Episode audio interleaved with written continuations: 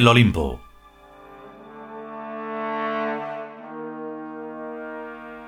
Sexto capítulo. Cuarta parte.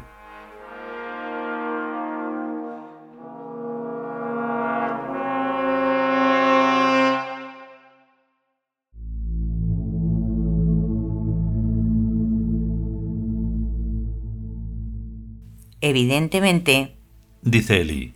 los humanos no son dioses, pero es que tampoco quieren serlo. Los humanos quieren el poder de masacrar y de fastidiar al personal de todo género que atribuyen a los dioses, pero odian la responsabilidad ética de ahormar su conducta a normas heroicas superiores, como es propio y obligado en los dioses avatarizados o no. Un dios que no fuera decente no sería un dios, sino a lo sumo un simple y vulgar demonio a las órdenes del principio satánico o diablo. Esto hay que explicarlo, ¿verdad? Dice Eli. Para que todos nos enteremos. En todo lo alto de la jerarquía divina está Cons, que es el ser supremo. Un escalón más abajo y a la derecha del gran trono está Lucifer, que también se llama Horus, y que es el portador de la luz, el principio del bien, o sea, el principio de la evolución ascendente y perfectiva de la vida y la consciencia. Por eso todos los dioses juntos formamos Horus, que es el nombre colectivo del vector ascendente.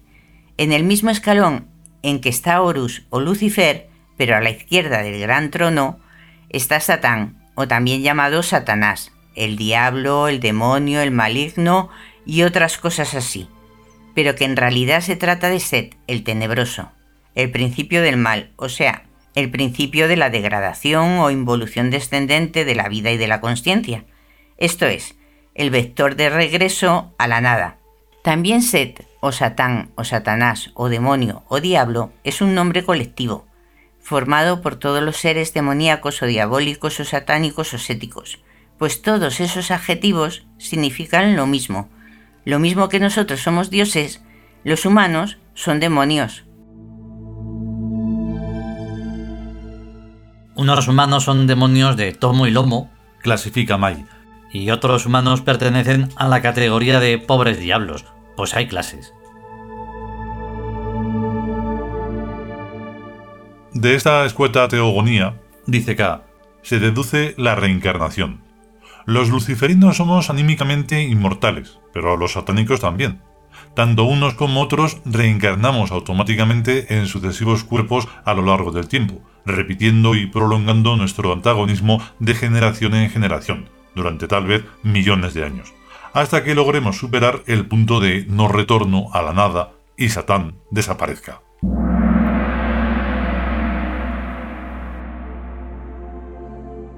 Un estruendoso y majestuoso golpe de gong sonó en todo el Olimpo.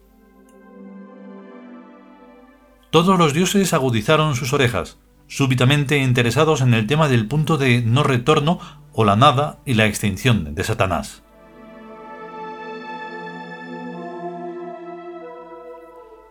En un universo newtoniano, el área de la gravitación se extiende a los extremos límites del espacio, de modo que en esa concepción de la realidad no hay posible punto de no retorno al origen gravitacional. En un universo einsteiniano, Dice Eli reemplazando a Lor. el área de la gravitación se autolimita en compartimientos más o menos estancos, y ya no de solo espacio, sino de espacio-tiempo. Pero aún así sigue sin haber posibilidad para un punto de no retorno a la nada originaria. Pero en un universo mental, Dice K. el no retorno es inherente a la idea misma de creación.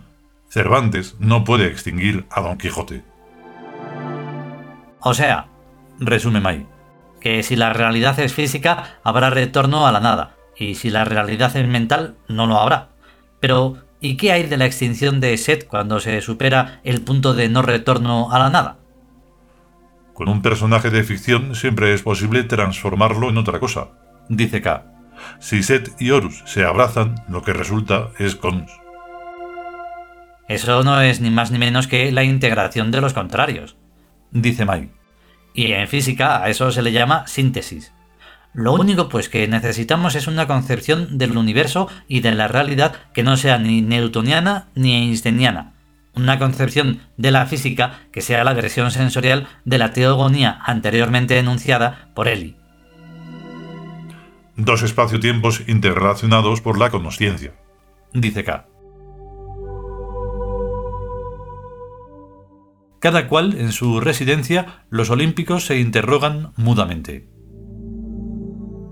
En primer lugar, es ya absolutamente imposible eliminar del universo el hecho consciente, tanto si ese hecho está plasmado en humanos como si lo está en hipotéticos extraterrestres. Pero intentemos imaginar un universo carente de hecho consciente. No existiría más que como olvido, como ignorancia, como nada, como innombrable, como inimaginable. O sea, que no es posible tomar en consideración la idea de un universo carente de hecho consciente. Y así pues, lo que están haciendo los científicos es absurdo, dar por supuesto que ellos están al margen de la realidad. Hay que ser estúpido de nacimiento para ser científico en ejercicio. Esta frase tan redonda le salió a Mirta. Adiós al premio Nobel para ella. ¿Qué haremos con la doble hélice del ácido desoxirribonucleico? Cuando para observar las cosas, dice K, se utiliza el ojo a palo seco, lo que se ve no es lo que ocurre en la realidad, sino lo que pasa en la retina y en el nervio óptico y en el cerebro. Cuando, además del ojo, se emplean millones de cacharros y artilugios hechos de átomos, lo que se ve no es lo que ocurre en la realidad, sino en ese cacharrerío. Como los canales de Marte. Dice Loro soltando una feroz carcajada. El día en que nos enteremos de lo que hay de verdad en esta ciencia del siglo XX, Seguro que lloramos de vergüenza por haberles creído algo. Es que estos científicos de mierda, dice Mai a Eli, se han puesto tan de acuerdo en respaldarse unos a otros como la gente de una secta. ¿Y qué te crees tú que es la ciencia? Dice K. Una religión. Una religión con sus templos, sus concilios, sus sumos pontífices y obispos de varios grados, sus dogmas, su pastoral y su milagrería para devotos. Esa es otra, dice Eli. Los milagros científicos. Probablemente nunca en la historia haya habido tanta gente enferma como ahora, ni con tantas lacras y averías como en estos tiempos. No hay más que ver las colas en los dispensarios y las listas de espera en los hospitales. O los médicos de ahora son muy malos médicos o la gente está podrida. Entre ambas cosas a la vez, diría yo. Dice K. Hay más higiene donde la haya, y eso evita muchas enfermedades microbianas. Pero hay también mucha gente guarra en todas partes que jamás se lava la entrepierna. Y en cuanto a los médicos, van o de despachadores de recetas o en pos de la pela en cuatro fases. Primera, desconcertando al enfermo a base de misterios análisis clínicos. Segunda, asustándole poniendo cara de circunstancias. Tercera, desplumándolo con tratamientos carísimos y aún más costosas manipulaciones. Y cuarta, matándolo o dejándolo lisiado y sin un duro. Quien no se cura por un milagro de los dioses, no se cura. Y eso no es más que la ciencia médica, dice Mai, que después está la ciencia tecnológica, que está convirtiendo al planeta en un basural. ¿Y dónde me dejáis a la ciencia palabrera, la que no es ni médica ni tecnológica, la que dice que nos explica el mundo y el universo? dice Lor. La ciencia que dice que follar es musano, que las hienas son unos animalitos la mar de lindos, que como el marketing no hay nada, que la democracia es lo mejor del mundo, que las estrellas son así y asao, que trabajar es malo para la salud de la mente y del cuerpo, que lo que hay que hacer es divertirse, ver mucho la televisión y hacer turismo. Frena, primo, dice K. La ciencia es palabrera siempre. Lo suyo es mucho ruido y pocas nueces, y estas envenenadas. Pero, ¿por qué ello es así? porque es un producto de la mente humana, que no está centrada en el centro de la realidad, o sea, en el alma, sino en el cuerpo.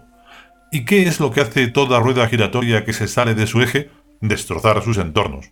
La medicina está haciendo polvo a los cuerpos humanos, la tecnología está haciendo polvo al planeta y a la vida del planeta, y la palabrería está haciendo polvo al pensamiento.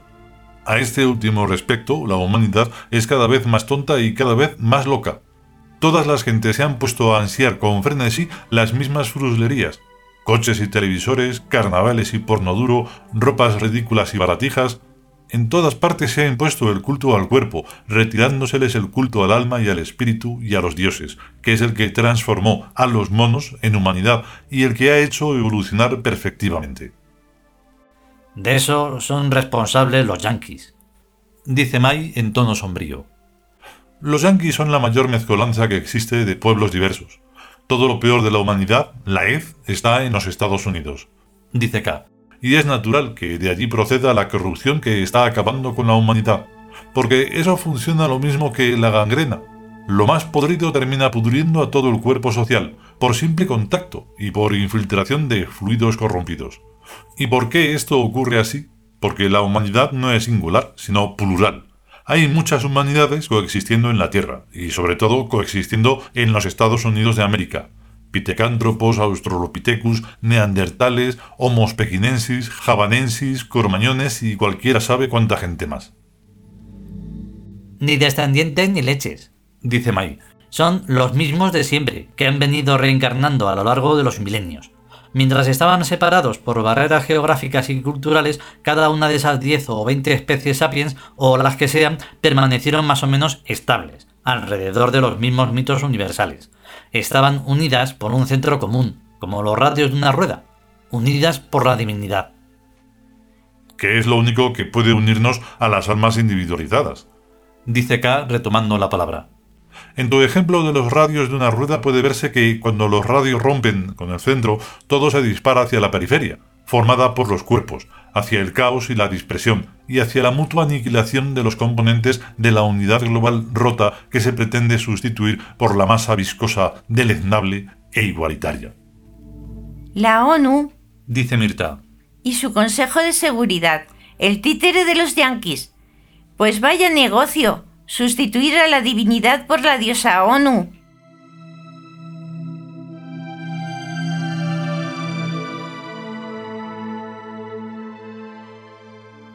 continuará.